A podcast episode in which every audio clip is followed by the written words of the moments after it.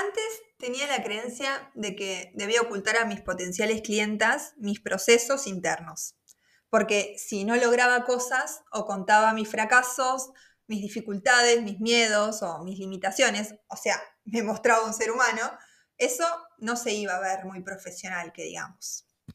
Me hacía preguntas como, ¿cómo voy a acompañar a personas a conectar con su esencia si yo estoy trabajando día a día para no separarme de la mía? O, ¿cómo voy a vender una formación sobre filosofía slow si aún hoy hay momentos en que me escapo de mi ritmo natural? Es que para mí la vida no va de esperar a tener resuelto todo para ayudar a los demás. La vida va de abrirse a experimentar las situaciones, los momentos, los vínculos que aparecen, para sacar de ahí aprendizajes y desde ese lugar, luego poder acompañar y compartir lo aprendido. Es decir, atravesar el proceso para luego compartir el proceso. Tocar fondo y salir a flote para luego compartir lo que te ayudó a salir de ahí. Y si a todo esto le sumas formaciones, capacitaciones, recursos comprobados, digamos, creas una valijita de herramientas muy poderosa y de alto impacto. Nunca vamos a tener todas las respuestas o tener resuelto todo, porque estamos en continua evolución, siempre lo voy a decir. El cambio es permanente y lo que hoy pensás que sabías, mañana puedes dejarte fuera de juego. Es que nada te cierra tantas posibilidades como el pensar que sabes todo. Y en coaching siempre se fomenta esto de tener una mirada de aprendiz, porque es desde ese lugar donde podemos acompañar sin juicios los procesos de los clientes y de nuestra propia vida. Normalmente vemos el aprendizaje tradicional como aquel que se concentra en el saber, ¿no? Más títulos tengo, más carreras hice, más libros leí, más sé, ¿no? Pero este tipo de aprendizaje olvida algo fundamental, que es el aspecto del ser. Saber está buenísimo, pero ¿qué pasa con el ser? ¿Qué pasa con las emociones? ¿Qué pasa con el alma, la intuición, el espíritu? ¿Qué pasa con nuestro mundo interior? Y acá me gustaría traerte diferentes aspectos de lo que es diferentes zonas que aparecen ¿no? en este aprendizaje. Podemos encontrar la famosa zona de confort, la zona de seguridad, que es aquella donde encontramos todo lo que ya conoces, ¿no? Todas las habilidades que ya sabes que tenés, las emociones que sabes gestionar, las experiencias pasadas, conoces tus historias pasadas y qué te llevó hasta ahí. Es el lugar donde te da seguridad, ¿no? Y acá vamos incorporando nuevos aprendizajes de a poquito cuando queremos. Pero estamos seguras ahí, estamos tranquilas. Ahí actuamos con mucha conciencia, ¿no? Y sobre todo actuamos en piloto automático. Frente a la veredita de la zona de confort, la zona de la seguridad, tenemos la zona del miedo, la zona del pánico, ¿no? Que ahí no hay muchas posibilidades de aprender, ¿no? No es un lugar donde vamos a encontrar mucha contención, mucho amor, mucha paciencia, mucha autoaceptación, mucha tolerancia, ¿no? Es un espacio donde el miedo es el protagonista. El miedo al error, el miedo a exponernos, el miedo al fracaso, ¿no? Y sobre todo el miedo a lo desconocido. Esa es la zona del pánico.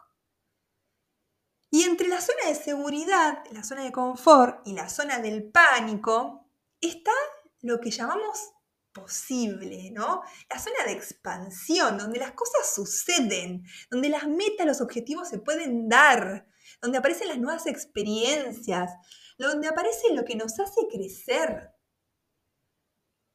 Pero para crecer primero tenemos que reconocer que no sabemos cosas. En esta zona de expansión es donde ocurre el aprendizaje y es un área ilimitada, pero requiere de esfuerzo. ¿Esfuerzo a qué? A luchar con lo conocido, con la seguridad, con lo que ya sé, con lo que me siento cómoda. Y con el miedo que aparece también, ¿no? Con el pánico al error, ¿no? Ese es el esfuerzo que tenemos que hacer. Luchar contra lo que ya sé, estoy cómoda y me da confort. confort entre comillas, ¿no? Y el miedo a que, ay, ¿qué, qué hay detrás de todo esto, ¿no? Y ese esfuerzo demanda compromiso, demanda acción, demanda reconocer aquello que soy consciente que no sé. Reconocerlo, romper con el ego, que es lo que más duele, ¿no? Requiere humildad. Porque cuando aparezcan los problemas, vamos a ir a lo conocido. No, no, no, estos problemas yo los resuelvo así, ¿no? Vamos a lo que ya sabemos. Y quizás eso ya, ya no te funciona porque le funcionó a tu versión del pasado, pero hoy necesitas otra cosa. Entonces, no puedes recurrir a esa zona de confort porque ya pasaste por ahí. Y es por eso que debemos expandirnos, animarnos a experimentar aquello que se encuentra en lo novedoso, pero que resulta incómodo. Y acá es donde aparece quizás lo que más cuesta atravesar, ¿no? Que es la valentía de romper con lo incómodo, con lo que genera dolor, para poder abrirnos pasos hacia donde queremos transformarnos, ¿no? Y acá es donde aparece un poco la, la intervención del coaching, ¿no? de ayudarte a lograr, de poder observar de una manera distinta para accionar de lugares diferentes y alcanzar esos resultados distintos que estás buscando, ¿no? Aquello posible. Por eso me, encanta y me fascina esta disciplina, porque abre un montón de posibilidades. Y esto es un proceso complejo, un proceso que demanda esfuerzo y conciencia, porque no nos enseñan a ser vulnerables, no nos enseñan a decir no sé, no se enseñan a salir de la zona de confort, al contrario, nos enseñan a quedarnos en la zona de confort. Nos enseñan a que existen estos miedos, cuidado, ¿no? Y hay mucho prejuicio detrás de considerarse ignorante por algo, ¿no? Esto no lo sé, bueno, mejor quédate en lo que sabes. Yo tuve que pasar por un proceso de autoconocimiento enorme y formarme como coach para abrirme a herramientas nuevas, para darme cuenta que más ignorante me considero frente a la vida más posibilidades tengo de aprender. Más me abro a cuestionar todo y mirar el mundo con curiosidad. Mm, aprendo mucho más, más experiencias vivo y más sorpresas me llevo.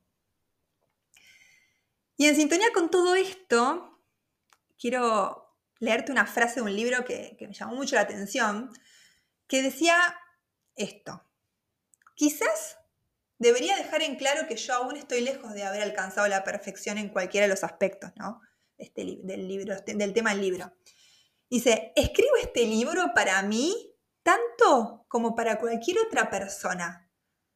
Con la fe puesta en las palabras de Richard Bach, dice, enseñas mejor lo que más necesitas aprender. Y esta frase, ¿no? Enseñas mejor lo que más necesitas aprender, refleja la idea de que enseñar a otros ayuda a internalizar y comprender más profundamente. La idea de que la enseñanza no es solo un acto altruista, sino que también es una oportunidad para el crecimiento personal y el fortalecimiento de tu propio conocimiento. Porque al explicar conceptos a otros, consolidas y profundizas tu propia comprensión. El autor dice, aprender es descubrir lo que ya sabes. Actuar es demostrar que lo sabes. Y enseñar es recordar a los demás que saben tanto como vos. Y otra frase muy interesante dice, no existe ningún problema que no te aporte simultáneamente un don. Busca los problemas porque necesitan tus dones. Cuando irradiamos lo que somos, cuando enseñamos lo que somos, mostramos, nos mostramos genuinos, preguntándonos a cada instante si lo que hacemos es lo que realmente deseamos hacer, y accionamos solo cuando la respuesta es un sí muy enorme, nuestra actitud rechaza automáticamente a quienes nada tienen que aprender de lo que somos. Y empezás a atraer a personas que sí tienen algo que aprender de vos. Y esas personas son los mismos de quienes nosotros a la vez tenemos que aprender. Porque solo a unas pocas personas les interesa tu mensaje. Y el autor dice, pero recuerda que la calidad del maestro no se mide por la magnitud de sus auditorios. Wow, y esto está muy relacionado para todos los que tienen los seguidores ahí, como tengo más seguidores, mejor me va o mejor es mi negocio. A veces eh, la calidad, o por lo menos yo lo considero que la calidad de las personas que nos siguen y la interacción genuina que tenemos es mucho más valiosa, ¿no? Conectar con las personas que tenemos que conectar. Y con todo esto me di cuenta que es imposible que pueda enseñar algo si primero no lo atravieso física, mental y emocionalmente. No es que tenga la bola mágica de cristal, es que cuando enseñas lo que más necesitas, te involucras tan profundamente que es imposible no ver resultados. Es imposible no conectar con las personas. Es imposible no poder acompañar de un lugar genuino. Porque al enseñar a otros, vos también reforzás y profundizás tu propio entendimiento sobre ese tema.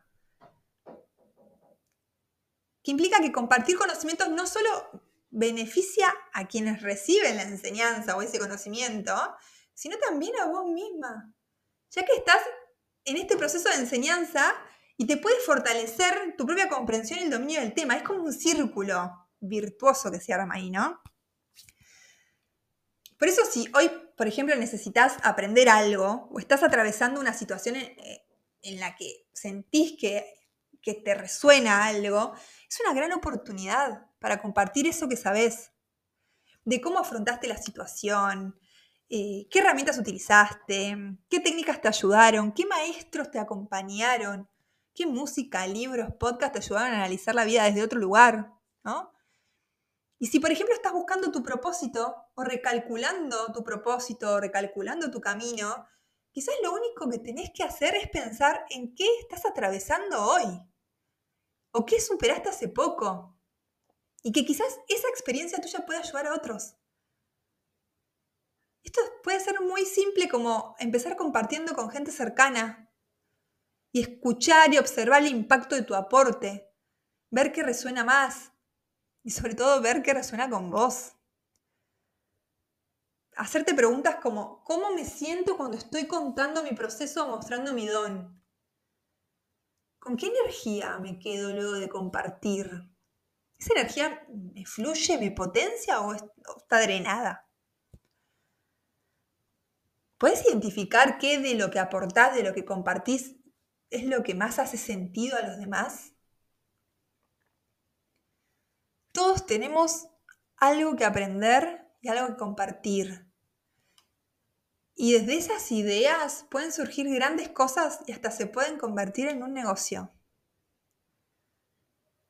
Pero para esto es fundamental estar despiertos, despiertas, y trabajar en nuestro ser, para que ese aprendizaje sea genuino y nos atraviese y lo hagamos consciente.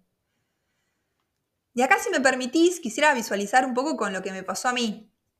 No porque sea el ejemplo, ¿no? Pero quizás es más fácil para mí visualizarlo, ¿no? Poner, en palabras mi caso o lo que me pasó a mí para mostrar un poco más esto, de enseñar mejor lo que más necesitas aprender. Yo me acerqué a la filosofía slow porque sentía que el mundo digital y la forma de crear contenido y de comunicar me estresaba, me agobiaba, hasta me terminó haciendo mal y afectando mi salud.